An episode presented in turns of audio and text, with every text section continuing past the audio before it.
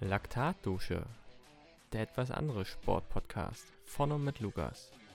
Präsentiert wird das Ganze von der LVM Versicherungsagentur Daimler und Kelling.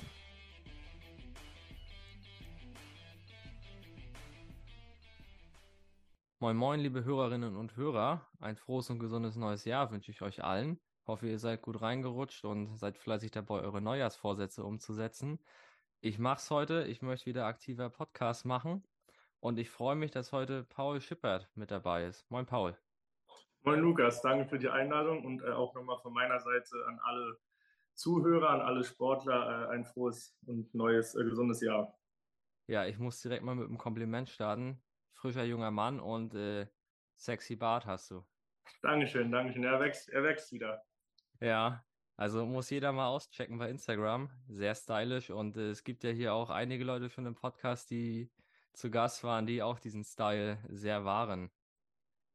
Ich hoffe, äh, die melden sich bei mir. Mal einmal Hashtag Mustache oder November äh, in die Kommentare dann. Ja, auf jeden Fall. Also selbst bei dir in der Stadt, also gibt es einen ganz bekannten. Echt? Ja. Da weißt du tatsächlich mehr als ich. Ja, warst du noch nicht im Café Pamati? Nee, tatsächlich auch noch nicht. Ja, dann äh, wird es höchste Zeit, dass du mal Kontakt aufnimmst mit Pascal Amberhauen und Marcel Lehmberg. Okay, dann äh, ist das für mich jetzt erstmal ein Punkt auf der To-Do-Liste, den ich abarbeiten werde. Ja, ga ganz verrückte Typen, die beiden. Also kann ich nur ans Herz legen. Sehr cool, sehr cool. Ja, man muss das fördern, dass der Oberlippenbart wieder mehr an Mode kommt. Absolut. Äh, ich habe mir überlegt, bevor wir hier so richtig losstarten, ich habe fünf kleine Fragen mitgebracht, so dass die Leute dich ein bisschen mehr kennenlernen äh, und man mal so rauskriegt, was bist du für ein Typ. Oh, jetzt und, bin ich gespannt. Ja, ich will mal anfangen. Und zwar, bist du Frühaufsteher oder Langschläfer? Oh, ich bin Langschläfer. Langschläfer. Kaffee oder Tee? Kaffee. Pizza oder Pasta? Uff, Pasta. Sommer- oder Winterurlaub? Ich muss mich entscheiden, das ist, das ist der Punkt. Ich finde, beides hat seine Vor- und Nachteile. Ja. Ähm, wenn ich jetzt wirklich eine endgültige Entscheidung treffen müsste, dann wäre es, glaube ich, der Sommerurlaub. Aber ja. mit einem weinenden Auge, muss man dazu sagen. Kann ich nachvollziehen. Und zu guter Letzt, äh, Kraftraum oder Bahntraining? Uff. ähm, nee, doch, der Kraftraum. Der Kraftraum. Ja, äh, Sommer- oder Winterurlaub, das ist halt auch irgendwo, äh, ich glaube, wenn man so, so, so, eine Sportart macht, die halt in der Wintersaison stattfindet, dann, dann ist es, glaube ich, sowieso auch schwierig, dann zu sagen, man geht in den Winterurlaub, oder? Jein. Also ich bin schon früher als kleiner Junge gerne Ski gefahren und war gerne äh, mit der Familie im Winterurlaub. Und für mich ist das in Deutschland leider kein richtiger Winter wenn man einen richtigen Winter hat, dann stört, stört dann diese Kälte auch tatsächlich gar nicht so groß. Also du nimmst es anders wahr, möchte ich mal sagen. Ähm, und du bist halt sehr aktiv äh, draußen, bewegst dich, hast Spaß und äh, ja, so ein Tag auf der Skipiste ähnelt schon gefühlt einen Tag bei mir auf dem, auf dem Straßenrad von der Anstrengung her. Ja. Ja, sehe ich definitiv ähnlich. Also ich bin eher so der, wirklich der Sommertyp. Ähm, aber auch so was Winter in Deutschland angeht, also ich finde es dann viel geiler, wenn du mal wirklich drei Wochen Schnee hast und das ist arschkalt, als das, was wir hier momentan haben, so sechs, sieben Grad, richtig windig und eigentlich regnet es den ganzen Tag. Das ist für genau. mich so das ist kein schönes Wetter. Verlorene Zeit, aber äh, auch ehe ich mich auf die Skier stelle, kann ich mir auch gleich beide Beine brechen. Das ist äh, geht nicht gut. Sehr gut. Nein, aber der Sommerurlaub hat mhm. natürlich auch Vorteile da du einfach mal dich hinlegen kannst in die Sonne, abschalten, relaxen. Ähm, bei mir muss es eine gute Mischung sein, wenn man das Thema ähm, mal abschließen möchte damit, äh, weil so eine endgültige Entscheidung ist, fällt mir wirklich schwer. Ich brauche die Mischung aus äh, aktivem Urlaub, aktiver Regeneration und Erholung und auch mal einfach drei, vier Tage liegen und nichts tun. Ja. Äh, du hast deine Anfänge im Leichtathletik. In, in welcher Disziplin warst du da tätig? Ganz ursprünglich ging das mal los ähm, mit dem Mehrkampf, so wie bei jedem kleinen Jungen eigentlich in der Leichtathletik. Was, es fing auch an alles mit einem, mit einem Hobby oder aus der Lust heraus. Äh, in der Schule damals, da habe ich zweimal die Woche bei dem äh, heimischen Leichtathletikverein trainiert und ähm, habe dort alles gemacht. Über Weitsprung, Speerwerfen, Hochsprung, 60 Meter Sprint in der Halle, 100 Meter auf der Tatanbahn draußen, Hürdenlaufen, tatsächlich Stabhochsprung auch, weil ich mich dann angefangen habe zu spezialisieren auf den, den Mehrkampf äh, in der U16. Ähm, genau, so, so hat das alles äh, mal angefangen. Zum Schluss war ich dann Kugelstoßer, auch wenn man das äh, mir vielleicht nicht ansieht, aber das war mein, meine äh, Abschlussdisziplin, wo ich danach auch mich habe verabschiedet aus der Leichtathletik. Boah, krass. Also hätte ich jetzt, also ich hätte dir alles zugetraut, ne? Aber Kugelstoßen definitiv nein. Äh, so, ich hätte jetzt eher so auf so, so einen Mittelstreckenläufer getippt, so Uff, nee, dafür war ich so. zu schnellkräftig leider. Aber äh, nicht schlecht. Und ähm, wie weit hast du so die Kugel gestoßen? Also zu meinem deutschen Meistertitel waren es 18,5 Meter damals. Aber ich weiß, dass ich im Training auch mal 20 Meter gestoßen habe. Krass. Ähm, allerdings nicht mit der, nicht mit der Männerkugel, muss ich sagen. Du hast ja in den Altersklassen unterschiedliche Gewichte. Damals in der U16 waren es 4 Kilo, in der U18 sind es dann 5. Und äh, in der U20 und U23 äh, kommt es dann halt immer dichter ans Männergewicht dran, einmal noch äh, 6 Kilo und dann in der U23, das ist ja wie im Radsport, wo du schon auch bei den Aktiven starten kannst, hast du das Gewicht von der Männerkugel äh, 7,25 Kilo. Boah, nicht schlecht. Äh, wie sah da der Trainingsalltag aus, so für Kugelstoßen? Also das ist ja, äh, ich kenne auch ein, eine Person, zwei, die das so gemacht haben, die sind dann aber irgendwann zum Diskus rübergewandert und eigentlich machen die nur Krafttraining. Genau. ähm, das, das trifft, also du, du hast es eigentlich schon ziemlich gut auf den Punkt gebracht. Ähm, du hast zwei große äh, Aufgaben am Tag oder drei, sagen wir drei. Das ist Essen, Schlafen und viel, viel, viele Gewichte bewegen. Ja. Das ist so äh, der Alltag eines Werfers. Bei mir war es damals zumindest so. Also du stehst auf und isst erstmal schon mal ein riesen Frühstück und am besten schon mal direkt einen Shake, den ersten. Dann bin ich zu der Zeit noch zur Schule gegangen, ähm, habe dann entweder, je nachdem, wie es auf der Sportschule im Stundenplan stand, mein Frühtraining absolviert. Das war entweder Krafttraining oder Technik, äh, Stoßtraining. Ähm, bin dann wieder zurück in die Schule gegangen, habe mich immer gefreut, wenn es Mittagessen gab. Da stand ich äh, immer ganz vorne in der Schlange und auch meistens zweimal. Und wie gesagt, dann bin ich wieder in die Schule gegangen und äh, nachmittags stand dann nochmal noch mal ein Techniktraining drauf oder tatsächlich äh, auch Laufeinheiten. Im Herbst, Winter haben wir sehr viel Zirkeltraining gemacht, um die neue Saison vorzubereiten, damit dein Körper das alles ähm, verkraftet und wegsteckt und du auch die kleinen Muskelgruppen aufbaust und stärkst, damit du halt eine richtig schwere Kraft machen kannst. So ein Krafttraining war ähnlich wie bei Gewichthebern eigentlich. Also wir haben auch tatsächlich mit Gewichtheber-Trainern zusammengearbeitet, um die Technik zu lernen, zu schulen und einfach immer weiter zu verbessern. Mhm. Was habt ihr da so primär für Übungen gemacht, krafttechnisch? Also bei mir als Kugelstoßer war es damals sehr viel Bankdrücken mhm. ähm, und dann die, das klassische ähm, Gewichtheben umsetzen, reißen und ausstoßen haben wir tatsächlich auch noch dann hinterm Kopf das Ausstoßen. Da gibt es so Böcke, damit du es nur raushebst, dass du die Stange wie bei den Kniebeugen hinten im Nacken hast und dann stößt du halt einfach aus. Ah, okay. Cool. Und äh, wie sah das bei dir damals verletzungstechnisch aus? Also das klingt jetzt für mich so, wenn man das in jungen Jahren macht, als wenn man sich auch äh, irgendwie verletzen kann oder auch vielleicht langfristig was davon hat. Genau, das war auch eigentlich, also der Punkt, das wird wahrscheinlich dann auch der Übergang sein äh, zu dem Thema, warum bin ich nicht mehr beim Leichtathletik und bin jetzt auf dem Rad gelandet. Äh, ich hatte ziemliches Verletzungspech in der Leichtathletik. Also es sollte, glaube ich, einfach nicht sein. In den jungen Jahren gab es dort gar keine Probleme. Aber ab der U18 wurde es immer schlimmer, dass ich ähm, förmlich von einer Verletzung in die nächste gestrauchelt bin. Es waren vielleicht mal zwei, drei Monate dazwischen, wo, wo es nicht gezwickt hat oder wo es kein Wehwehchen gab. Aber ich habe da tatsächlich auch eine, eine Schulter-OP hinter mir weil mir die Schulter mehrmals ausgekugelt ist. Mhm. im Endeffekt hat sich herausgestellt von den Ärzten, es war einfach eine, eine also ein angeborenes Ding, was in der Schulter war, was nie festgestellt wurde, dass sie ziemlich viel Spiel hat und einfach, sie hätte bei jeder Bewegung rausnehmen können. Also man kann jetzt nicht speziell sagen, du hast zu viel Gewicht genommen beim Krafttraining und du hast falsch trainiert.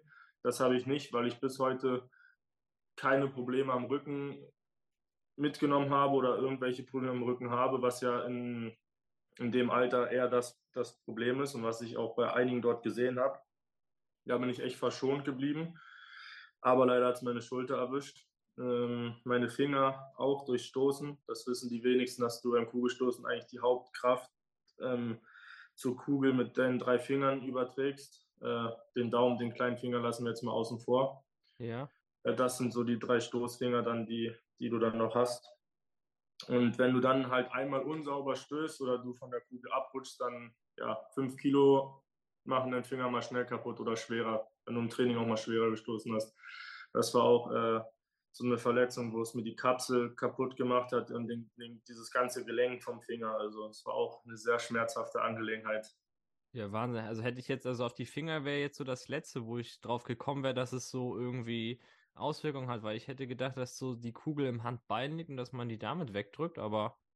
Tatsächlich nicht. Die liegt wirklich nur ganz leicht äh, auf deinen Fingern und auch äh, da, wo, wo die meisten ihre Hornhaut haben, dort liegt die Kugel eigentlich nur so leicht drauf und du drückst sie dann extrem ähm, an deinen Hals. Mhm. Und dann stößt du halt. Und mit den drei Fingern, da gibt es auch schöne Bilder. Muss man jeder, der mal äh, das nachschauen will, bei YouTube, Ryan Krauser, ist ein US-amerikanischer Kugelstoßer. Da sieht man es auch sehr schön in, in Slow-Motion-Aufnahmen, wie wirklich die Kugel über die drei Finger geht und er noch sozusagen, Lukas sieht mich jetzt, so dieses ja. Nachschnippen ah, äh, ja. aus den hm. Fingern und aus dem Handgelenk. Da kommt dann im Endeffekt nochmal die letzte Kraft, der letzte Input dann ähm, vom Körper auf die Kugel. Ja, Wahnsinn. Äh, aber da möchte ich mal anmerken, ich glaube, wenn du weiter Kugelstoßen gemacht hättest, ne, du hättest so den, den Gewichtsdurchschnitt ganz schön runtergezogen. Das stimmt, das stimmt. Zu der Zeit habe ich damals äh, 74 Kilo gewogen. Das äh, ist tatsächlich erschreckend eigentlich, wie leicht. Es wurde mir zum Schluss wurde auch langsam das Problem, weil ich konnte essen, essen, essen. Ich habe aber nicht zugenommen. Ähm, das war auch ein ausschlaggebender Punkt dann, weil die Jungs, gegen die ich dann äh, gestoßen habe und wo wir äh, uns gegenüber standen im Ring, haben schon mal alle ihre 110 bis 120 Kilo gewogen, waren auch zwei Köpfe größer als ich. Ähm, ja. Ja, oh. schon ein kleiner körperlicher Nachteil einfach, ne? Genau. Ich habe es halt weggemacht über die Schnellkraft. Dieses ja. äh, Kraft Masseverhältnis war bei mir einfach wirklich überdurchschnittlich gut. Und das war das auch, warum es mir in den jungen Jahren so leicht gefallen ist, eigentlich die Weiten von denen zu stoßen oder tatsächlich sogar deutlich besser zu sein. Mhm. Und wie kam das dann, dass du gesagt hast, äh, als es nicht mehr gegen du wechselst, sozusagen komplett die Sportart und wechselst nicht die Disziplin innerhalb der Leichtathletik zum Sprint? Das kam ähm, einmal wegen dieser Schulter-OP, was ich vorhin kurz angesprochen hatte, und meine Verletzung am Finger. Natürlich spielen noch dann kleinere Verletzungen auch mit rein. Ich war einfach tatsächlich körperlich ziemlich angeschlagen und habe mich gefühlt wie ein Wrack. Ich ja. habe selber zu mir gesagt, du musst jetzt hier die Reißleine ziehen und es muss ähm, einen Cut geben. Ich brauche einen kompletten Neustart, wenn ich den Leistungssport weitermachen möchte. Und ich habe zu mir gesagt selber, ich möchte es weitermachen. Also ich liebe das, was ich tue, muss mich aber trotzdem davon trennen und irgendwie eine neue Liebe finden. Und zwar war dann der wirklich ausschlaggebende Punkt zum Schluss, dass ich ein Visum hatte für einen internationalen Wettkampf für die äh, European Olympic Games, hieß es damals, in Baku in Aserbaidschan. Mhm. Ich hatte mein Visum schon und genau zwei Wochen vor dem letzten Wettkampf, wo dann diese hundertprozentige Entscheidung gefallen wäre, habe ich mich im Training verletzt und zwar war es der Trainingsunfall mit dem Finger. Und da wusste ich schon, jetzt ist es vorbei, weil ich damals auch schon keinen Startplatz bekommen habe durch meine Schulter hier bei der EM und bei den European Olympic Games in Buenos Aires, Argentinien. Da musste ich leider auch drauf verzichten. Und das waren zwei große Dinge. Einmal habe ich es mitgemacht, beim zweiten Mal auch noch, aber da habe ich für mich dann gesagt, ich kann das nicht mehr. Immer vor großen Höhepunkten passiert mir irgendwas und du machst dich einfach selber kaputt und vor allem meinem Körper. Ja, aber wäre dann so sowas wie 100 Meter Sprinter keine Option für dich gewesen? Ich wusste, ich wusste, dass es gehen würde. Ich hätte die Optionen, Angebote gehabt, aber ich brauchte diesen kompletten Tapetenwechsel. Ja. Ich musste raus aus der Leichtathletik, weil es nicht nur Verletzungen im Oberkörper waren, sondern auch tatsächlich an den Beinen. Also ich hatte zigmal irgendwelche Muskelfaserrisse und tatsächlich sogar Muskelbündelrisse und Abrisse, dass du wirklich coolen und Riesenschmerzen äh, im Bein hattest. Und ich, also ich konnte es nicht mehr. Ich wollte es einfach meinem Körper auch nicht mehr zumuten. Ja, okay, das ist krass, aber dann, dann kann man es halt auch verstehen, ne? Also, dass sozusagen dieser Sportartwechsel ist ja dann wirklich, dass man auch von dem anderen mal so ein bisschen loskommt, ne? Würde ich jetzt so interpretieren. Ja, genau. Und wie viel dann die, wie viel die Wahl auf dem Radsport? Also es, ich habe mich dann mit meinem Trainer oder mit meinem damaligen Trainer Markus Münch zusammengesetzt. Falls er das hier hören sollte, äh, danke für die Jahre mit dir. Äh, war selber mal aktiver Diskuswerfer, auch bei Olympischen Spielen 2012 am Start gewesen. Ein ganz lieber Mann. Ist direkt nach seiner aktiven Karriere auch als Trainer tätig geworden und ich war so sein erster Schützling. Deswegen, äh, wir haben schöne Jahre zusammen gehabt und dann haben wir uns zusammengesetzt und haben gesagt oder darüber nachgedacht, wie geht es jetzt weiter, was können wir machen, weil er gemerkt hat und er wusste, dass ich nicht mehr möchte. Also ich wollte auch wirklich nicht mehr vom Kopf. Und das habe ich ihm auch so gesagt. Und dann gab es die Option, äh, zum Bobfahren zu gehen, nach Potsdam. Um das anzufangen, habe ich leider aber dann, also nicht leider, ich habe es einfach abgelehnt, weil das Training sich sehr ähnelt äh, zum Leichtathletik, zu den Werfern. Du hast viele Sprints, du machst mhm. sehr viel im Kraftraum. Ähm, das machen wir jetzt ja auch als Radfahrer. Nicht, dass jetzt irgendjemand sagt, ja, der ist auch jetzt aber auch gerne im Kraft und der hat vorhin bei den Fragen erzählt, er ist gerne im Kraftraum. Ja, bin ich, aber wir machen ganz, ganz andere Übungen. Und das ist äh, sehr ähnlich, also das sind große Parallelen zwischen Bobbys und äh, den Werfern. Stimmt, das habe ich auch schon mal gesehen, dass die relativ viele gleiche Sachen machen und äh, kommt man, glaube ich, mal bei David Stoll, so der macht auch viel sowas Bob anschieben und so in seinem Training, mhm, ne? Genau. Und dann war ich zu der Zeit, hatte ich tatsächlich auch zwei Radsportler in meiner Klasse. Ähm, Einmal Max Benzkuch, der Name sagt dir vielleicht auch was oder euch, euch Zuhörern auch. Ähm, hi Max, falls du das auch hörst. Er war auch eigentlich der ausschlaggebende Punkt, dass ich dann endgültig beim Radsport gelandet bin, weil er mich zu den Six Days geschleppt hat. Ich war begeistert, fasziniert, wie die Männer da äh, rumbrutzeln auf der Bahn. Das sah absolut geil aus. Und er meinte, du hättest total Potenzial, du bist schnellkräftig, du bist athletisch, Du bist koordinativ gut ausgebildet durch die Leichtathletik. Probier es doch einfach mal. Das wurde da schon ein paar Monate vorher, hat er das schon mal äh, erwähnt und zu mir gesagt. Äh, bis wir dann endgültig halt bei den Six Days waren, war ich tatsächlich auch noch Werfer. Das ist erst alles danach passiert. Ähm, genau. Und dank Max habe ich mich dann dazu entschlossen, den Mut gefasst, einfach zu meinem Trainer auch zu sagen, ich will Bahnradsport machen. Ich will es probieren. Ja, nicht schlecht.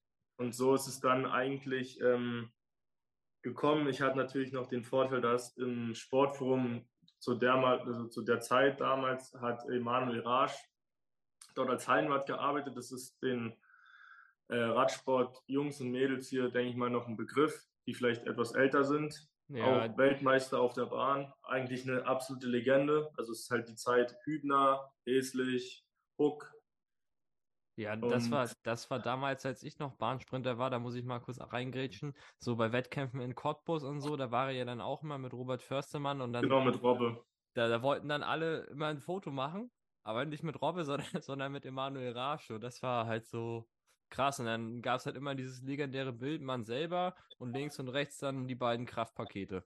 Genau, ähm, Emo war oder ist einfach äh, begeisterter Kraftsportler, auch bis heute noch. Wir stehen immer noch in Kontakt weil er halt meinen mein Weg, mein, mich komplett aufgebaut hat, von ganz unten bis jetzt. Also er kennt den kompletten Weg, die ganze Leidensstrecke auch vom Leichtathletik und halt auch jetzt ähm, die ganzen Erfolge und alles, was bis dahin passiert ist, genauso wie Robbe. Robbe war mein erster Trainingspartner in der Trainingsgruppe damals in Berlin. Wir waren so ein Vierer gespannt. Zu der Zeit, äh, Robbe war ja dann schon kein äh, Aktiver mehr bei uns im mhm. BDR, sondern er ist dann äh, schon bei den Paracyclern unterwegs gewesen mit Kai Kruse.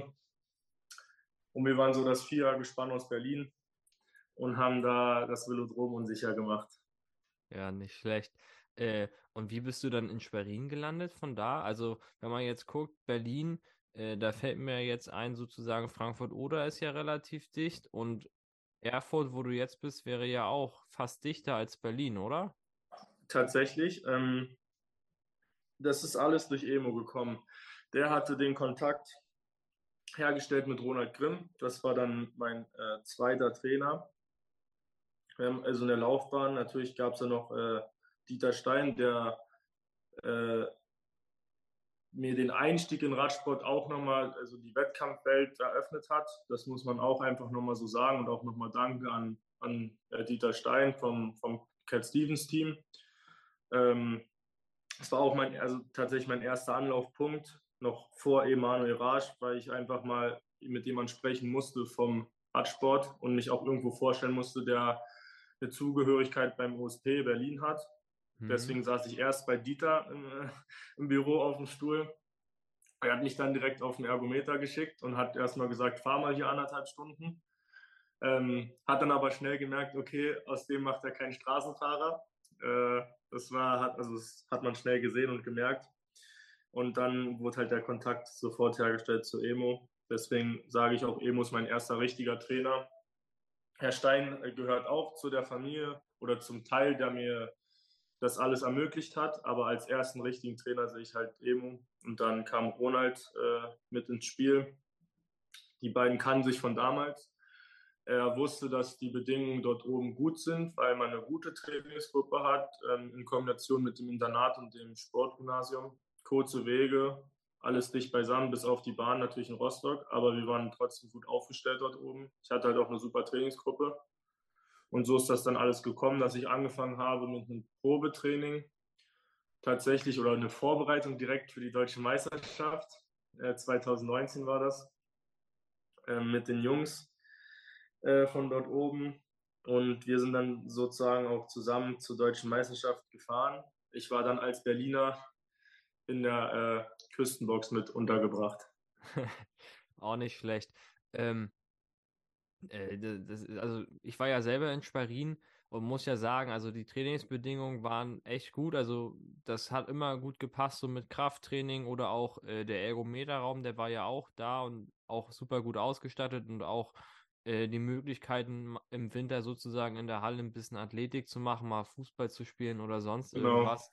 Schule auch äh, vor der Tür und irgendwo, wir als Radsportler hatten damals immer so einen gesonderten Stellenwert. Also die Klausurtermine, die wurden halt sozusagen so gestaltet, wie wir es wollten oder wie es für uns am besten gepasst hat. Und wenn dann der Volleyballer sozusagen das mitten in seiner DM-Vorbereitung hatte, aber für uns hat das am besten gepasst, dann wurde die Klausur halt so gelegt. So, das, das war halt immer richtig gut. Was natürlich auch echt ätzend war, war dann halt immer diese Fahrerei zur Bahn. Ähm, wir sind dann teilweise sogar nach Hamburg gefahren, wenn sich abgezeichnet hat, dass es in Rostock sowieso regnen wird. Ähm, also rein von der Fahrzeit war es halt einfach auch gar nicht viel länger. Aber es ist halt so der Punkt, dass man halt, um Bahnradsport zu machen, erstmal zur Bahn hinfahren muss. So dass, aber irgendwo, wenn man jetzt guckt, wenn es darum geht, wer wird deutscher Meister oder welcher Stützpunkt hat so die meisten EM und WM Teilnehmer, dann war es halt immer in Schwerin so. Das hat halt einfach irgendwo funktioniert, warum auch immer. Genau, ja, du hast es schon ähm, absolut auf den Punkt gebracht. Äh, als Radsportler warst, warst du jemand auf der Schule. Ähm, tatsächlich wurde alles eigentlich an unseren Trainingsplan, an unseren Jahresplan großart, also angepasst. Es gab keine großartigen Abweichungen dazu. Wenn du gesagt hast, da kannst du nicht, dann konntest du da nicht. Ähm, entweder warst du halt dann da beim Termin, bei der dir dann gesagt wurde, du warst halt nicht da wenn du nicht da warst, wurde dir jetzt auch kein Strick draus gedreht. Das kann, also bei mir war es so und ähm, deine Erfahrungen sind ja dieselben. Ja, da war man wirklich irgendwie kein Star, aber du hattest mit was mitzusprechen in der Schule. Und das einzige wirklich den Knackpunkt, den man nennen muss und auch sagen muss, was du auch schon gesagt hast, ist einfach diese Fahrerei zur Bahn, dass du mehr als eine Stunde hinfahren musst am Nachmittag oder am Mittag, dann war es ja so. Und da das dementsprechend auch wieder zurück und du weißt selber, wie lange so eine Bahneinheit gehen kann, wenn es wirklich intensiv ist und du dir auch deine Zeit in den Pausen nimmst, die du auch brauchst, mhm. dann bist du halt nicht vor 18 Uhr, 19 Uhr wieder in Schwerin gewesen und wenn du dann dich noch hinsetzen wolltest und was für die Schule machen ja, musstest, dann war es ein langer Tag.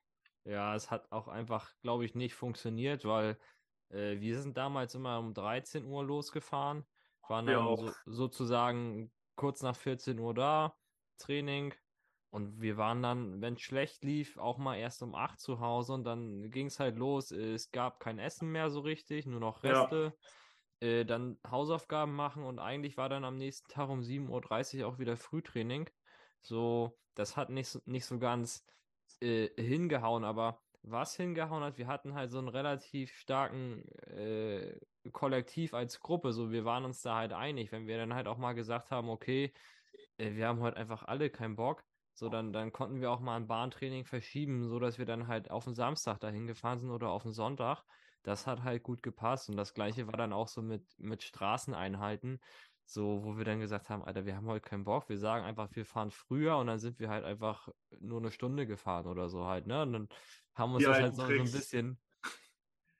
Ja, natürlich, das, äh, das war halt so, ne? Weil wir uns halt einig waren. Das war halt so das, das Geile in dieser Trainingsgruppe. Und ich weiß nicht, ob es in, in den Jahrgängen danach auch noch so war, aber eigentlich war das so, egal wie alt man war, so man hat halt irgendwo zusammengehalten. Selbst wenn es im Internat irgendwo Stress gab oder so, dann sind halt die älteren Radsportler zu den Boxern hin und haben die Boxer zur Rede gestellt, was das soll.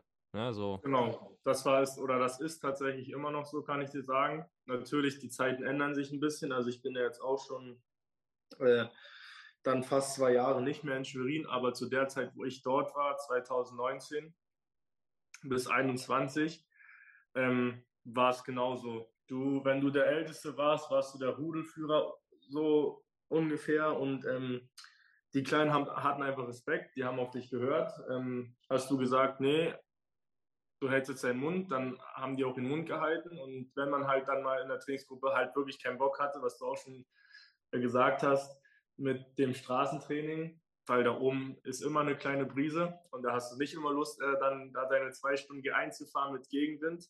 Dann wurde halt anstatt zwei Stunden eine Stunde gefahren der Kleine oder die Kleinen, wenn die da anfangen wollten zu petzen, die haben ihren Mund gehalten, weil sie wissen, das machen sie genau nur einmal. Und es hat niemand geschadet. Es ist niemand daran kaputt gegangen oder irgendwie schlechter geworden. Das muss man auch einfach mal so sagen. Ja, ich meine, du hast ja deine größten sportlichen Erfolge damit gefeiert, ne? Mit Junioren-Europameister im Teamsprint und genau. 23 Vize-Europameister. Genau, das, das heißt, ist dann so da alles entstanden. Und es hat funktioniert. Da bin ich immer noch davon überzeugt, dass nicht immer viel hilft viel, dass das aus den Köpfen rausgehen muss, auch bei den älteren Trainern und die älteren Generationen von Trainern, dass man einfach mal ähm, den Blickwinkel erweitern muss und du musst auch nicht mehr immer diese stumpf Zehner-Serien im Winter pressen.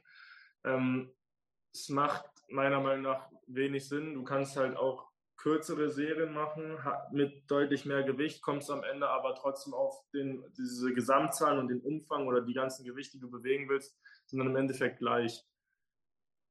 Ja. Das ist so ein, so ein Punkt, wo man dann mal sagen muss, auch, äh, da sollten die Trainer äh, einen, einen Lehrgang machen, Lehrgang nicht, aber ihr Mindset erweitern. Weil das war schon immer mein, mein Motto, so habe ich auch trainiert und so war ich bis jetzt immer erfolgreich, was du sagst bin so äh, Junioren-Europameister geworden und auch in der U23 Vize-Europameister.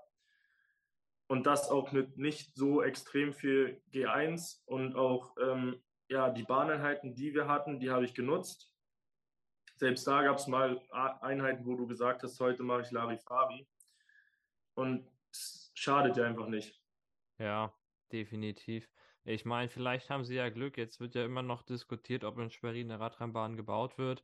Ähm, weiß ich nicht. Also äh, man, man kann das, glaube ich, so auf zwei, auf, von zwei Seiten aus betrachten. Also auf der einen Seite würde ich ja sagen, never change a winning system, ne? Aber wenn man es Mhm. jetzt mal darauf bezieht, was das eigentlich für den Athleten, für den Stress bedeutet, nach Rostock zu fahren, äh, oder auch für die schulische Leistung, äh, dann, dann brauchen die da eine Bahn. Aber was man vielleicht auch sagen könnte, weil man redet da ja in extrem hohen Millionenbeträgen, wie, wieso verschiebt man nicht den Stützpunkt und saniert die Bahn oder wertet die Bahn in Rostock auf, ne? Würde ja auch theoretisch gehen. Genau, wir hatten ja schon vorhin kurz mal uns darüber unterhalten und ich bin da ähm, voll und ganz deiner Meinung, dass ähm, der, Stütz, der, der Stützpunkt in Schwerin super schön ist. Der ist auch absolut modern mittlerweile durch den ähm, SC Schwerin, die Frauen-Volleyballmannschaft. Das Geld ist da. Die Möglichkeiten im Kraftraum sind da. Der Ergoraum ist top. Ähm, das ist alles schön und gut. Die schulische Betreuung ist super und auch das Internat, aber einfach, es fehlt die Bahn, was du gesagt hast. Und diese Millionen, und man redet da wirklich über einen hohen zweistelligen Millionenbetrag, ähm, das Geld da auszugeben, ist meiner Meinung nach nicht ganz sinnvoll. Man sollte das Geld dann, was du auch gesagt hattest, lieber in die äh, Sanierung der Radrennbahn Rostock investieren, den Stützpunkt verlagern und einfach das Geld, was vielleicht noch übrig bleibt, ähm, damit die Strukturen einfach auch mal einmal erneuern. Ich denke, die sind auch relativ festgefahren da oben. Also sowas zumindest zu meiner Zeit. Ist alles ein bisschen altmodisch gewesen. Das heißt ja nicht immer, dass altmodisch äh, schlecht ist. Also ich bin auch da ähm, ein Freund lieber, der dann ein bisschen oldschool unterwegs ist, nicht alles digitalisieren und ganz, ganz neu und so. Ich habe da auch gerne nochmal ein Blatt Papier in der Hand, einen Ja. Kugelschreiber anstatt ein iPad und einen äh, Apple Pencil. Aber das Geld, was da ist, hätte man trotzdem da aus meiner Sicht besser investieren können oder könnte es besser investieren, weil es geht jetzt mittlerweile seit ja auch fast zehn Jahren, haben wir vorhin festgestellt, dass gesagt wurde, die Bahn kommt und ähm, bis heute ist kein Spatenstich gefallen oder gesetzt worden. Und mir tun halt die Sportler die dort noch sind. Da oben gibt es viele junge Talente, die sehr motiviert sind, die aber darunter leiden, dass die diese viel, viel Fahrerei haben unter der Woche noch. Ja, ich, ich weiß auch nicht, also wenn man jetzt guckt, als ich damals gefahren bin, da waren halt Henry Ober und Johannes Kolche so die, die Aushängeschiffe, die wir hatten, so, die waren auch regelmäßig bei EM, WM und bei diesen äh, Junioren internationalen Meetings. Dann gab es irgendwann Nick Rother und Karl Hinze. Danach folgte dann jetzt deine Generation, auch mit Max äh, und Lea, nicht zu vergessen. Äh, und die sind ja jetzt sozusagen entweder haben sie aufgehört oder haben alle den, den Stützpunkt gewechselt. Und ich weiß nicht, ob es dann nicht vielleicht wirklich einfacher gewesen wäre, da die Karten offen auf den Tisch zu legen und zu sagen, okay, das mit der Bahn ist echt schwierig. Äh, wir müssen vielleicht eher den Stützpunkt verlegen, als äh, da jedem zu erzählen, ja, nächstes Jahr kommt die Bahn. Weil Genau, letzt, ja. letzten Endes ist ja jetzt sozusagen, äh, die, die Leute werden super gut ausgebildet, haben eine solide, gute Grundausbildung und, und gehen dann woanders hin.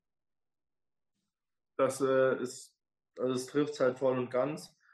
Ähm, das ist auch meiner Meinung nach das Problem dort in den, oder das war das Problem die letzten Jahre, dass da dann eine fehlende Kommunikation der Hauptausschlag, also dieser große Grund ähm, war. Wurde, du wurdest immer vertröstet, immer wieder vertröstet und es sind mindestens zwei Generationen äh, von Sportlern, die das jetzt immer gehört haben wenn es nicht sogar drei sind, weil 2013, du hast dir dasselbe anhören müssen, wie ich es mir anhören, also wie ich es mir anhören Ja. durfte. Und ähm, ja, es ist einfach schade, weil die Trainer haben Lust, die Sportler sind motiviert, werden aber ausgebremst oder abgeschreckt vielleicht vor dem Fahren. Ich weiß nicht, wie manche Eltern dazu stehen, weil es muss ja irgendwie beides im Gleichgewicht sein, Schule und Sport. Ähm, und der, Sp- also der Sport leidet nicht darunter, nicht immer, aber was auf jeden Fall darunter leidet, ist die Schule. Unter Ja. diesem ganzen Hin- und Herfahren. Und du fährst in einer Spitzenwoche, bist du viermal eigentlich äh, in Rostock. Und da Ja. kannst du mal zweieinhalb Stunden Fahrzeit einrechnen pro Tag. Dann rechnen das mal hoch in der Woche, dann hast du deine Stunde, was dir eigentlich komplett fehlt zum, zum Lernen, um Hausaufgaben zu machen.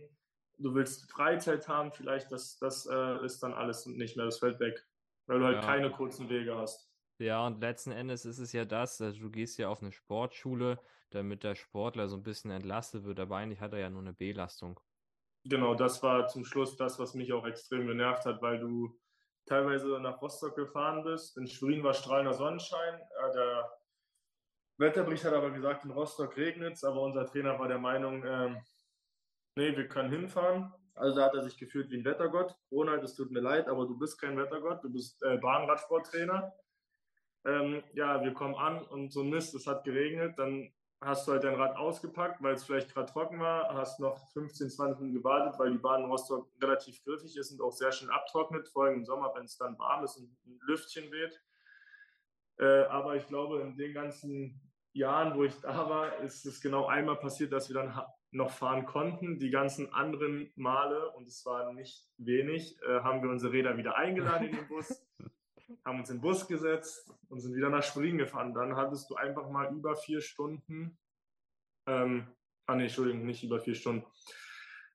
Oder wenn du alles zusammenrechnest, kommst du auf die Zeit, ja, hast du einfach einen ganzen Nachmittag vergoldet. Du bist um 13 Uhr losgefahren, kamst dann irgendwann ich weiß es nicht, 16, 17 Uhr, lass es noch ein bisschen voll sein in der Stadt und auf der Autobahn um Rostock rum auch bist du manchmal erst 18 Uhr wieder da gewesen und da hast du einfach nur komplett abgekotzt. Ja, seid ihr dann Weil dein ganzer Tag weg war. Für äh, nichts. Musstet ihr danach dann noch aufs Ergometer oder war dann sozusagen der Trainingstag gelaufen? Das kam darauf an, in was für einer Phase du warst und in was für einer Verfassung äh, Herr Grimm war. Ja. Okay. Aber wenn du dann nochmal aufs Ergo musstest, dann warst du nicht vor 20.30 Uhr, äh, 21 Uhr im Internat. Und dann ging, gehen halt die Probleme wieder los, die du vorhin auch angesprochen hattest und die du damals auch schon hattest. Du kriegst kein richtiges Essen mehr. Ähm, du musst dich damit rumärgern. Im Endeffekt landest du vielleicht dann in der Dönerbude oder rufst bei Dominus Pizza an, bestellst eine Pizza. Das ist aber auch nicht zielführend ähm, nach so einer mhm. Einheit. Ähm, eine Pizza oder einen Döner zu essen. Es spricht nichts dagegen, wenn du das mal isst. Das mache ich auch. Das schmeckt auch alles super.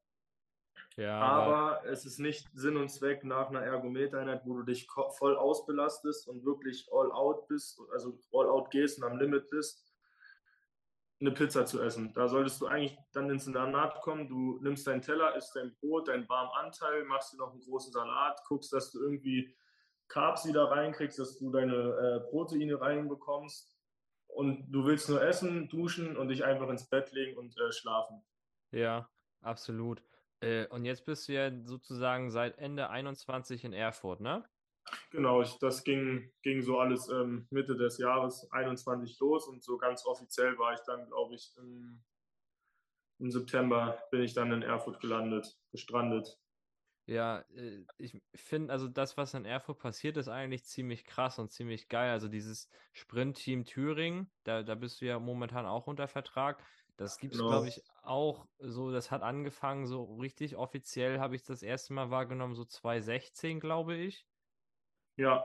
Ähm, und mittlerweile habt ihr ja auch eigentlich da ziemlich geile Trainingsbedingungen und auch eine große Trainingsgruppe, ne?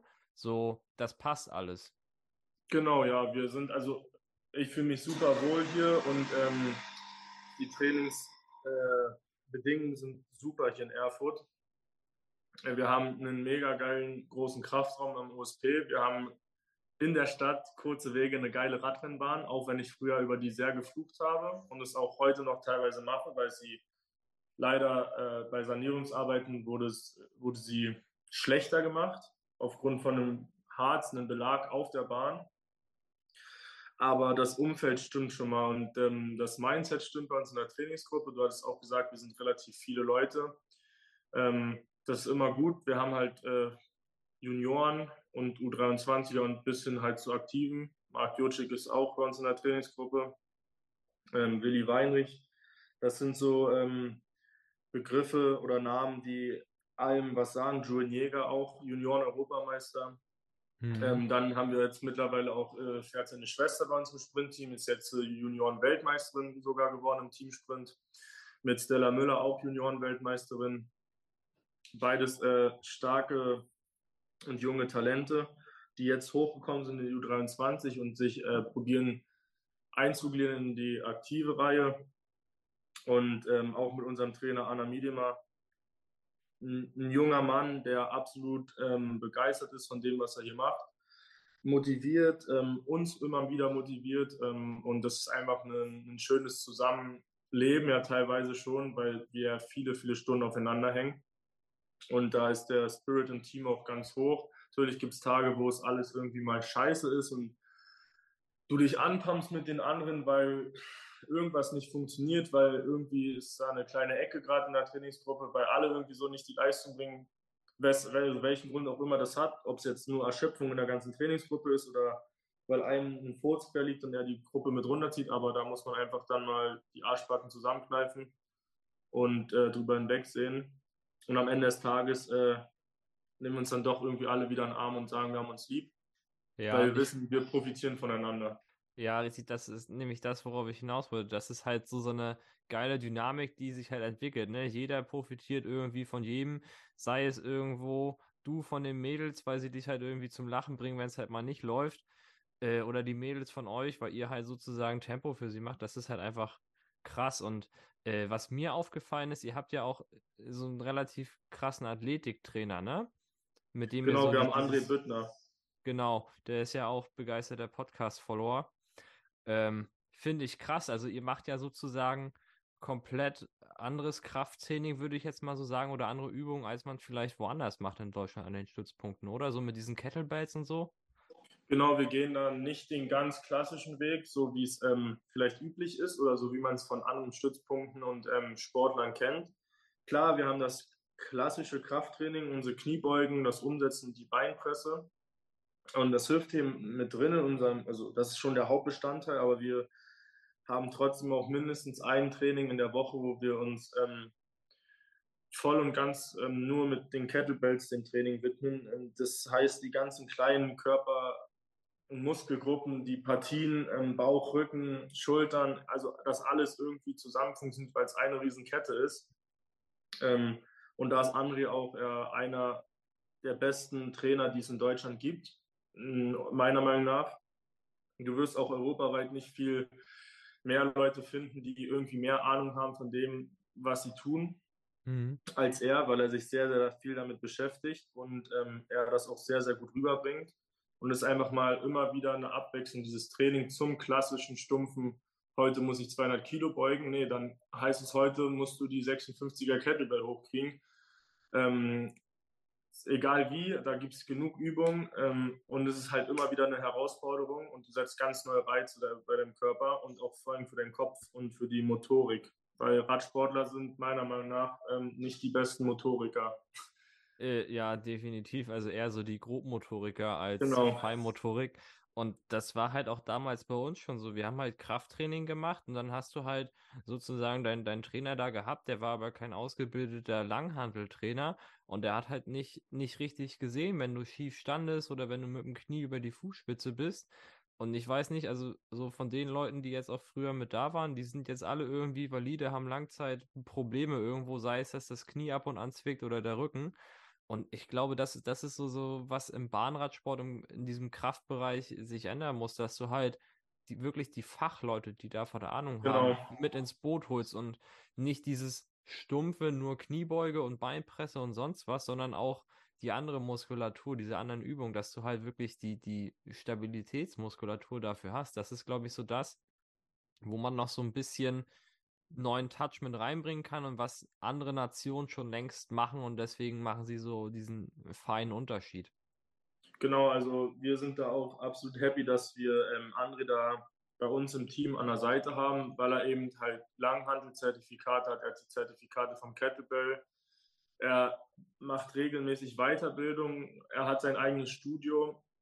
Also für jeden, der hier aus Erfurt und der Umgebung kommt, ähm, schaut gerne bei ihm auf der Seite vorbei oder auch bei Instagram. Ähm, Lukas wird das wahrscheinlich dann auch äh, verlinken, äh, wenn die Podcast-Folge rauskommt und auch dann äh, das Bild bei Instagram.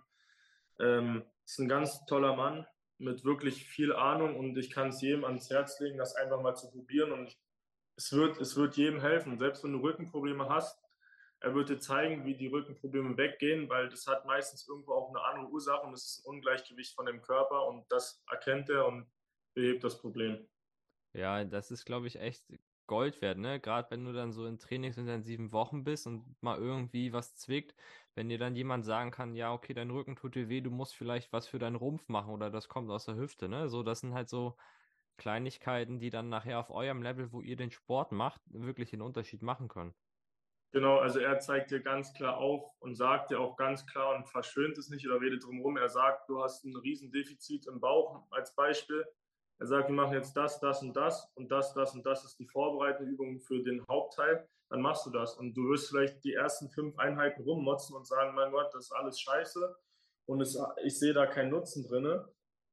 So bin ich nämlich mal ganz gerne. Ähm, viel rummeckern, aber trotzdem machen. Bloß am Ende ähm, wenn du dem Ganzen halt die Chance gibst, wirst du merken, wie gut es dir eigentlich tut. Ja.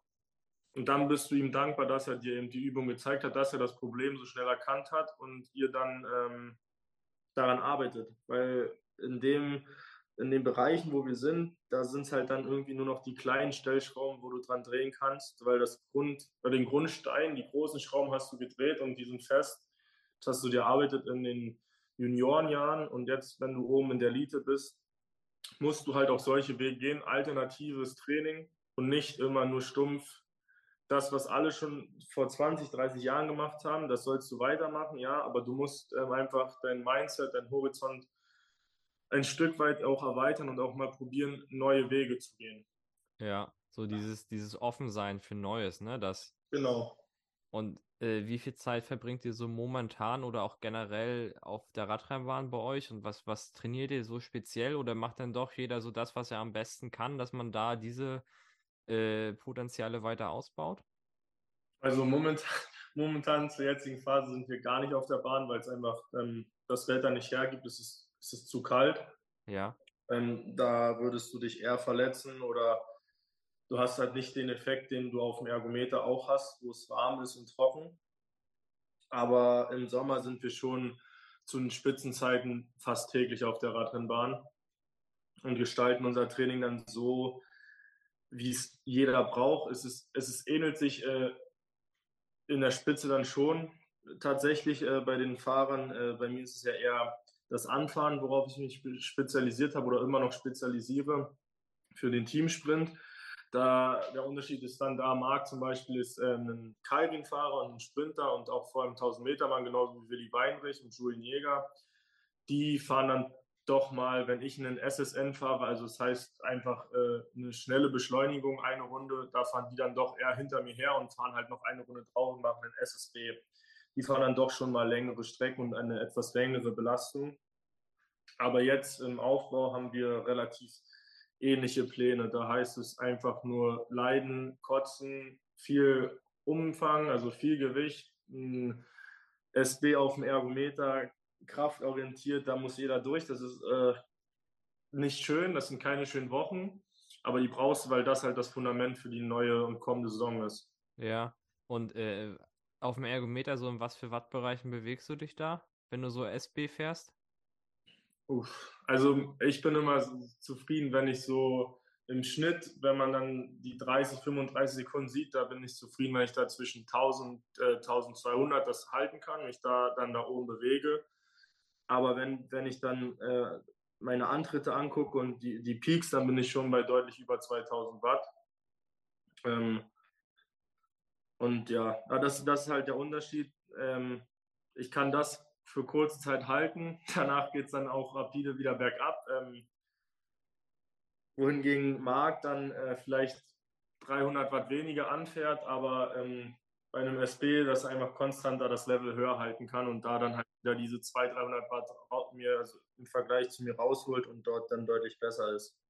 Ja, da kann ich noch eine Anekdote zu erzählen. Also Marc hat 2018 da äh, war er dann mit, mit der U23-Gruppe da auf Malle und ich habe mich dann auch dieser Trainingsgruppe so immer mit angeschlossen bin dann mit der Bergemann noch was weitergefahren.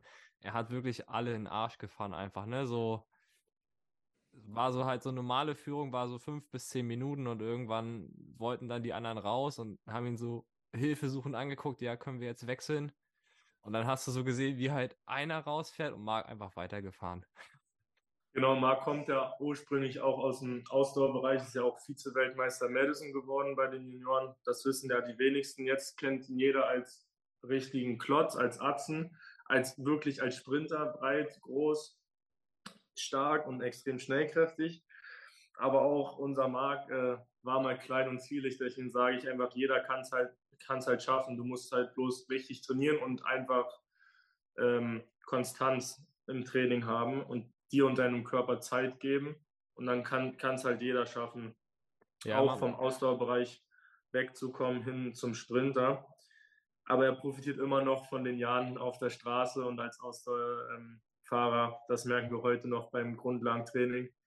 Das mag, wenn er es wollte, äh, er ist einfach wie, wie eine Dampflok. Wenn er einmal auf Fahrt ist, dann ähm, fährt er. Ja, also das, weiß ich, das war so, so wie Tempomat halt. Du hast ihm gesagt, okay, genau. zwei, 32, okay. So, das war ist halt er dann einfach... gefahren, ja. Das ist aber auch schön für uns, weil wenn einer grau ist, ähm, hängt er sich hinten ran, mag, äh, bietet gut Windschatten und der bringt dich irgendwie immer beim G1-Training dann auch äh, nach Hause. Das hat mir auch schon das ein oder andere Mal hier den Arsch gerettet. ja, ähm, was ich noch sagen wollte, äh, das hat ja Max auch erzählt, dass er jetzt, wo er wieder Straße fährt, mehr fährt, ähm, er hat ja auch sozusagen gesagt, dass er davon profitiert. Also er ist vielleicht nicht mehr in dieser Peak Power so stark, aber sein 10-Sekunden-Wert ist halt immer noch gleich. Und das ist halt einfach äh, krass, was man halt sozusagen wirklich auf äh, dieser Bahnschiene, wie langfristig das auch ist, so, ne? dass man halt eine gute Plattform schafft. Genau. Also man sollte es halt absolut nicht vernachlässigen, mal äh, Grundlagentraining zu fahren. Äh, sei es jetzt auf der Straße oder mit einem Mountainbike im Wald im Winter, wenn es dann oder also wenn es dann draußen doch eklig ist, im Wald geht es immer, weil du einfach ein niedrigeres Grundtempo hast. Also hast du auch nicht diesen kalten Fahrten, was ja jeden abschreckt, irgendwie auch mal im Winter auf die Straße zu gehen. Ähm, ja, aber du profitierst einfach nur davon und es ist, es ist wichtig, dass, dass du es wenigstens einmal im Jahr für einen gewissen Zeitraum wirklich machst und auch nutzt. Ja. Und wo geht so deine Reise hin? Was sind so deine langfristigen Ziele? Das große Ziel ist einfach ja, wie denke ich mal, bei jedem Sportler irgendwie einmal äh, bei den Olympischen Spielen am Start zu stehen. Ähm, aber jetzt die Reise für dieses Jahr ist einfach wieder komplett fit sein. Ich hatte äh, zum Ende der letzten Saison ein paar gesundheitliche Probleme und das heißt für mich jetzt einfach wieder voll, voll fit sein. Ich fange halt jetzt wieder richtig an zu trainieren und äh, den Anschluss schnell wieder zu schaffen um dann äh, bei der U23-Europameisterschaft auch äh, dieses Jahr wieder auf dem Treppchen zu stehen mit den Jungs und einfach ähm, Spaß haben an der Sache. Und wie gesagt, das ganz große Ziel ist Olympia. Ob es jetzt 24 ist, das glaube ich nicht, aber dann langfristig 28 und vielleicht 32. Ähm, das wird sich zeigen, auch wie der Körper mitmacht. Und ähm, du weißt nie, was in deinem Leben, was, was so kommt, was für Schicksalsschläge auch gibt. Du musst ja alles mit irgendwie einberechnen, mit gucken. Ähm, vielleicht hat, wachst du auch eines Morgens auf mit dem Geistesblitz, du hast eh schon nicht mehr so Lust und du willst einfach, äh, einfach ein anderes Leben haben und sagst, du hörst auf, ähm, das weißt du ja nicht. Das ist ja nun schon oft genug vorkommen, dass es genau so dann abgelaufen ist. Dass du nicht mehr die Leistung bringst, die du bringen möchtest oder bringen sollst dich eher rumquälst, als Spaß zu haben daran. Und dann ist es für mich, ich habe mir immer gesagt, ich habe es auch zu meinen Eltern gesagt, sollte dieser Tag eintreten und der wird wahrscheinlich irgendwann kommen, dann muss ich halt schweren Herzens aufhören und nicht einfach ähm, dem Leben nach dem Sport widmen. Ja, das ist halt auch das. Also, ich meine, ihr habt eine extrem körperliche Belastung, aber auf eurem Level ist es halt auch einfach mental extrem hart, finde ich. Und also, ich weiß nicht, so wenn ich jetzt gucke, so WM-Finale, und dann steht das auf einmal, nachdem du 1-0 geführt hast, 1-1 so, da so stark im Kopf zu sein und zu sagen, okay, dann, dann mache ich jetzt das 2-1 oder auch, wenn es halt anders kommt und der Gegner macht das 2-1, so damit fertig zu werden, das ist, glaube ich, auf dem Level echt krass anstrengend. Genau, das ist ähm, ein Punkt, wo man auch ähm, damit, du musst an solchen Sachen wachsen. Deswegen ist es gut, wenn man auch mal, natürlich willst du das nicht bei einer WM haben, aber wenn du bei nicht so relevanten Rennen einfach mal auch eine Niederlage einstecken musst oder kannst. Das ist ziemlich wichtig, weil du nur stärker daran wirst. Du wächst an solchen Sachen.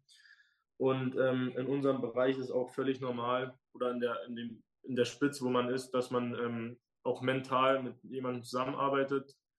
egal ob es jetzt ein Sportpsychologe ist oder du halt einen Mental Coach hast. Aber fast jeder Sportler bei uns ähm, aus der Elite arbeitet mit irgendjemandem zusammen, einfach weil du es brauchst. Du kannst solche Sachen nie richtig trainieren. Du weißt nie, stehst du jetzt im WM-Finale und wirst du Weltmeister oder wirst du es nicht. Aber du kannst ähm, dich dahin bringen, dass du dir gewisse Techniken erarbeitest. Wie eine kleine, kleine Schublade oder ein kleines Täschchen, wo du dann reingreifst und sagst, das und das brauche ich, das sind jetzt genau die Schlüssel, um mich wieder runterzubringen und zu sagen, wie du schon gesagt hast, das Beispiel steht 1-1 im WM-Finale. Du musst jetzt in den dritten Lauf und das ist der alles entscheidende Lauf, der jetzt halt von Sieg oder Niederlage das abhängig macht. Und dann guckst du in dein Täschchen und sagst, gut, ich habe jetzt eine gewisse Artentechnik, ich habe Kraftsätze, die ich mir aufsagen kann. Ich habe vielleicht Musik, die mich ähm, nochmal runterbringt, mich voll, also ich kann alles ausblenden. Ich bin nur noch bei mir und bei diesem Lauf. Ich analysiere meinen Gegner noch ein letztes Mal und ähm, nimm nochmal ein Gel und sag mir, du schaffst das, ist jetzt ein Lauf und da legst du jetzt nochmal alles ein. Das ist ähm, auch eine ganz wichtige oder ein ganz wichtiger Punkt, den du irgendwann ähm, im Profisport gehen musst und dir auch eingestehen musst, dass du, dass du einfach mentale Hilfe annehmen solltest, wenn sie dir angeboten wird. Ja, da ziehe ich echt meinen Hut davor. Also das weiß ich nicht. Also allein deswegen könnte ich halt kein Bahnsprinter sein, weil mir das einfach zu nervenaufreibend wäre. Ne? Das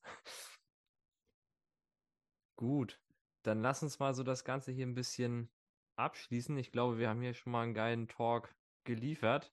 Die Leute haben dich kennengelernt. Ich habe dich kennengelernt. Ich finde das krass, was du so durchlebt hast und was du für eine gesunde Menscheneinstellung hast.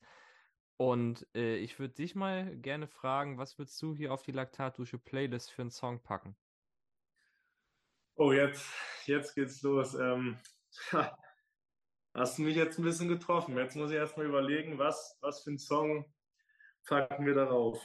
Also sonst, wenn du noch überlegst, ich würde meinen vorstellen, ich würde Dream On von Aerosmith draufpacken. Also das ist ja, weiß ich nicht, geht momentan bei Instagram viral. Äh, man kommt durcheinander, ob es auch parallel läuft mit Sing for the Moment von Eminem.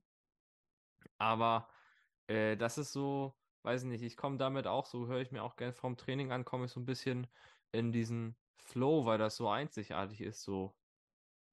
Deswegen wäre das meine Wahl. Also ich bin immer noch so ein bisschen überfordert. Ich bin voll bei, das Lied ist mega geil. Aber also ich bin beim Musikgeschmack, was die, die, die Richtung angeht, ziemlich speziell, was das also so betrifft. Ich höre gerne 80s und 90s. Oh, ich ja. höre gerne 2000er, aber ich höre auch gerne Tech und so richtigen Schranz und Kraftraum, wenn es halt dann richtig knallen muss. Aber äh, ich würde jetzt einfach mal so sagen, rein aus dem Bauch heraus, ähm, ja, gute Frage. The Great Commandment würde ich äh, sagen, einfach mal. Das ist auch ein geiles Lied von Camouflage. Ist halt schon was älter, aber macht gute Laune. Ist ein cooles Lied. Ähm, kennt eigentlich äh, jeder, wird auch noch oft im, im Radio gespielt. Äh, Gibt es mittlerweile auch sau viele äh, Covers, Remixes. Ähm, ja, finde ich, find ich ist, ein, ist ein Dauerbrenner. Der geht immer. Oh ja, definitiv. Also das ist so zeitgemäß. Also es ist halt irgendwie, auch wo das so alt ist, immer noch brandaktuell. Genau. Also ich könnte jetzt auch noch ganz andere Lieder sagen, aber das sind eher so, so Spaßlieder, wo, wo die Radsportler dann auch drüber lachen könnten. Aber wir wollen ja hier ernst bleiben, weil es auch äh, Nicht-Radsportler auf deiner Seite gibt bei dem Podcast. Äh, und ich denke mal, so Great Commandment ist da schon, schon ein Lied, wo, wo jeder sagt, er mag es oder er mag es halt nicht. Und es ist halt zeitlos, es passt immer. Oh ja. Dann äh, Wahrheit oder Pflicht, was, was nimmst du? Uff. Oh, jetzt bin ich ja. Ich nehme Wahrheit. Oh, Wahrheit schon wieder? Unglaublich. Hat das Max etwa aufgenommen? Ja. Oh. Dann okay, dann nehme ich, da ich mit Max, äh, da ich hier, wir sehr gut befreundet sind, wir waren äh, jahrelang in der Trainingsgruppe, dann nehme ich Pflicht. Ja, Max, gut. das ist nur wegen dir. ich ich habe mir was, was Schönes überlegt und, und zwar, wenn, wenn Marc zurück ist, dann, dann würde ich gern von euch einen Klimmzug-Battle sehen, so. Wer von oh. euch mehr schafft. Okay. Ähm, gut, ich werde ihm das sagen. Das, das ist was Cooles. Ich lasse dir das Video auf jeden Fall zukommen oder wir laden es sogar selber bei uns hoch ähm, und werden dich dann verlinken. Ja, du wirst auf jeden Fall ein Video bekommen. von der es Challenge. Gibt, es gibt ja, Marc hatte damals die legendäre Aufgabe, äh, sozusagen so, tu, so zu tun im Kraftraum, als wenn er gleich sonst was für Gewicht beugt. Und dann war es sozusagen nachher ganz wenig, irgendwie 30 Kilo oder so. das, das ist auch eine gute Challenge, wenn man sich richtig heiß macht. Ähm, ja, das wäre auch ein witziger Clip. Ähm, dann würde mich interessieren, was ist so dein Lieblingsgetränk in der Off-Season? Äh, oh. Äh, reden wir jetzt von alkoholischen Getränken oder nicht alkoholischen äh, Getränken? Such dir was aus, das ist, bin ich offen. Also ich liebe tatsächlich so eine eiskalte Cola im Sommer und auch Richtung Off-Season hin oder nach einem Rennen. Das ist mal so eine kalte Vita-Cola. Oh ja, sehr, ähm, sehr gute Wahl. Und tatsächlich aber auch in der Off-Season mal äh, ein kaltes Bier oder ein Gin Tonic. Das sind auch so tatsächlich nicht immer. Du hast jetzt zwar nach Lieblingsgetränk gefragt, aber also ich mag die Getränke sehr, aber äh, das Alkoholisch ist dann halt in, in Maßen zu konsumieren. Aber halt ein gutes Bier beim Grillen im Sommer oder eine Off-Season, es gibt, glaube ich, nichts Geileres ähm, als die Kombi, ein Stück Fleisch und ein kaltes Bier. Oh ja. Ja, aber was mir auch auffällt, die meisten Sportler, die stehen alle auf Gin Tonic, ne? Das ist einfach unglaublich. Das ist so. Also ich, ich liebe Gin Tonic, ja. Das Sportlergetränk schlecht weg. das kann sein, aber es gibt es mittlerweile auch als, als alkoholfreie Variante tatsächlich. Ja. Tatsächlich, ja. Habe ich tatsächlich noch gar nicht geschafft zu probieren, weil es hier ich einfach bei, bei, uns sozusagen in der Kleinstadt gibt es das nicht und dann muss es wieder bei irgendeinem so Online-Shop kaufen und da habe ich eigentlich auch weniger Bock drauf. Deswegen, wenn ich mal die Chance habe, werde ich es definitiv ausprobieren, aber so bleibt es noch beim richtigen Gin mit Tonic. Genau, bei mir ist, also ich, mhm. ich würde es mir auch tatsächlich nicht extra kaufen, wenn, wenn ich es angeboten bekomme, also wenn ich es angeboten kriege, dann würde ich schon sagen, ja, ich würde es mal probieren. Aber so selber jetzt in den Laden zu gehen, äh, nein, ich bevorzuge dann den richtigen Gin. Ja, dann, wo kriegt man denn in Erfurt den besten Kaffee? Was würdest du so momentan noch als Empfehlung aussprechen? Du warst ja noch nicht bei Parmati. Ähm, tatsächlich habe ich bei mir so, ja, so zwei, drei Kaffeehäuser, wo ich sehr gerne hingehe. Also den besten Kaffee gibt es immer noch bei uns äh, in der WG. Äh, wir haben eine geile Kaffeebar. Kann ich auch mal gerne in ein Bild zukommen lassen. Wir haben ein geiles Setup. Aber wenn ich denn außerhalb Kaffee trinken gehe, ist es Kurhaus Simone. Für jeden, der aus Erfurt kommt, das ist am Venediger Markt oder nicht aus Erfurt kommt, so. Ähm, und Oma Lilo, das sind so zwei äh, Standard-Cafés, wo ich äh, regelmäßig mir auch mal einen Kaffee ziehe oder tatsächlich sogar Kaffee Musti als dritte Anlaufstation. Hat halt einen speziellen Kaffee. Lieber, cooler Typ. Ähm, ganz kleines Café am Hirschgarten, aber super schön. Kaffee schmeckt richtig geil. Da steckt halt einfach Liebe drin und das äh, schmeckst du. Ja, ich finde halt immer beim Kaffee extrem wichtig, so dass, das ist halt so, so eine Sache, die muss man zelebrieren, ne? So den trinkst genau. du nicht einfach, sondern das ist halt einfach so, so ein Highlight des Tages. Das stimmt, also wenn ich einmal, ich kann, du, du siehst es jetzt, aber ich kann dir einmal unser, unser Kaffee-Ding ähm, zeigen. Oh ja. Also wir zelebrieren das ja. hier auch äh, extremst. Ja, es ist einfach so ein Ding in der Radsportszene, ne? Da, da brauchst du halt guten Kaffee. Ja. Dann würde mich deine größte Panne, die du dir mal geleistet hast, interessieren. Uff, meine größte Panne im Radsport. Was da passiert? Ähm, das war in, in, in Apeldoorn äh, ein internationales Nachwuchsrennen und ich war der Meinung, ich müsste im Sprintlauf mit Material testen, wie langsam kannst du auf der Bahn fahren und wie langsam kannst du in die Kurve reinfahren.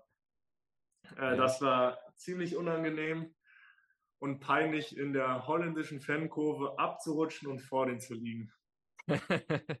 ja, aber das ist auch so, so ein Ding. Alle Leute, also jeder in Schwerin, irgendwo hast du immer einen in der Trainingsgruppe, der gerne austestet, wie langsam kann man in der Kurve fahren. Genau, man muss einfach mal zeigen, damit wäre es das Alpha-Männchen. In der Situation hat es dann nicht geklappt, da ja. war es dann einfach nur peinlich, aber es gehört dazu. Also es gehört einfach zum Sport auch dazu, die Grenzen auszutesten. Wir sind eh ein, ein Sport, der voller Adrenalin ist und actionreich, äh, auch extrem gefährlich und ja, es war in dem Moment einfach nur peinlich, aber jetzt im Nachhinein kann man, kann man wirklich darüber lachen. Ähm, ja, oder meine, meine Panne. Ja, das war keine Panne, es war eine lustige Geschichte am Rand, dass ich äh, extrem pinkeln musste beim Grundlagentraining und es keine Zeit war anzuhalten, weil ich nie wieder den Anschluss hätte finden können. Äh, Max wird sich den Podcast auch anhören, er weiß auch, wo es war, weil er derjenige ist, der mich geschoben hat, dass ich vom Rad pinkeln kann. Äh, das Witzige an der ganzen Sache war einfach nur, dass wir das Ortsausgangsschild noch nicht gesehen haben. Ich der Meinung war, äh, wir sind schon außerhalb vom Ort. Äh, wo ich dann aber fertig war, kam 300 Meter später erst das Schild. Ja.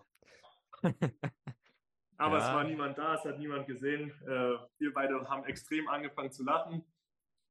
Ja, das ist noch so, so eine kleine äh, witzige Story am Rande ja. so im Radsport passieren so eine Stories tatsächlich öfter mal. Ja, aber das ist auch, wenn manche Orte so lang sind, so, das sieht aus wie außerhalb, das ist echt, also ist mir auch schon so in ähnlicher Weise passiert.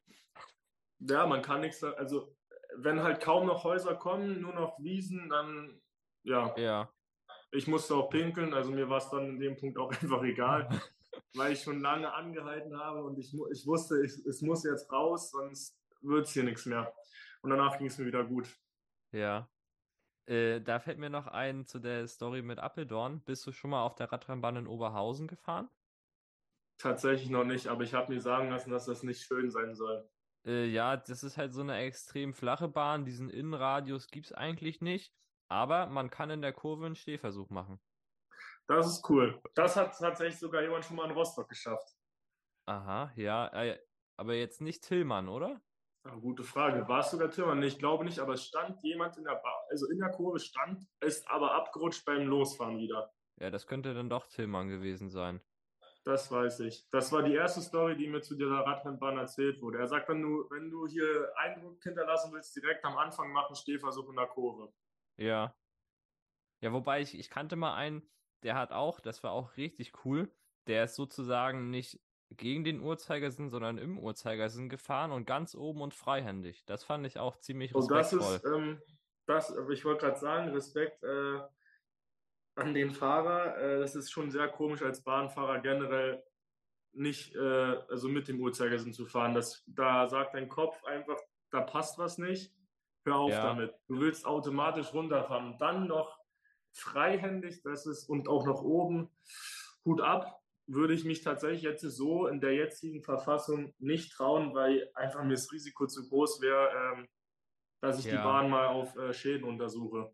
Ja, aber ich, ich glaube, der, der Trick ist, wenn du sozusagen mit diesem Bahnradfahren anfängst, wenn du die erste Runde sozusagen gleich im Uhrzeigersinn fährst, dann hast du da, glaube ich, weniger ein Problem mit, als wenn du sozusagen, so wie es alle machen, gegen den Uhrzeigersinn. Äh, gegen, gegen den Uhrzeigersinn, ja. Das kann sein. Ja gut, mhm. du machst halt auch nichts anderes. Dir wird ja. das direkt eingebläut, du fährst so rum und dann fährst du halt auch so rum. Ja, es wäre mal voll cool, wenn du so sozusagen im, im WM-Finale so als Joker sagen kannst, wenn es 1-1 steht, ja okay, wir fahren jetzt andersrum. So, wenn das würde den Gegner auf jeden Fall äh, komplett aus dem Konzept bringen. Ich bin der Meinung, wenn der das nicht trainiert oder macht und du machst das, ähm, kannst noch so schlecht sein in der Verfassung deine Beine können tot sein, du wirst trotzdem gewinnen, weil der Gegner einfach ein Kopfproblem hat. Ja. äh, dann abschließend, wen würdest du hier auf die VIP-Gästeliste setzen? Oh, wen würde ich hier ähm, draufsetzen? Also ich würde es tatsächlich mal ganz interessant finden, jetzt kein Sportler. Wir hatten vorhin kurz über André Büttner gesprochen. Ähm, ja. Tatsächlich wäre wär es jetzt mal ein André, weil es einfach mal schön ist, auch die Sicht von einem Trainer zu haben. Mhm. Definitiv, weil also ich finde halt auch immer, du musst halt als Athlet diese Beziehung zwischen Sportler und Trainer, das ist halt irgendwo auch sehr einzigartig und wenn die irgendwie nicht so richtig stimmt, wenn du sozusagen deinem Trainer nicht richtig vertraust, dann kannst du den besten Trainer haben und das wird nicht funktionieren. Es wird nicht funktionieren, genau. Also wenn, wenn das in Ordnung ist und es kein Sportler ist, dann André Büttner. Wenn du einen Sportler haben möchtest, dann äh, wird mich äh, Tim Thorn-Teutenberg interessieren. Ja, wir setzen einfach beide auf die Liste. Und Perfekt. Dann nehmen wir Tim, Tim und André. Sehr gerne. Dann bedanke ich mich bei dir für den super coolen Nachmittag. Ich habe zu danken für die Einladung. Ja, sehr gerne. Also ich hoffe, es hat den Hörern und Zuhörerinnen gefallen. Und von meiner Seite verabschiede ich mich und sage bis zur nächsten Folge. Ciao, ciao. Ciao.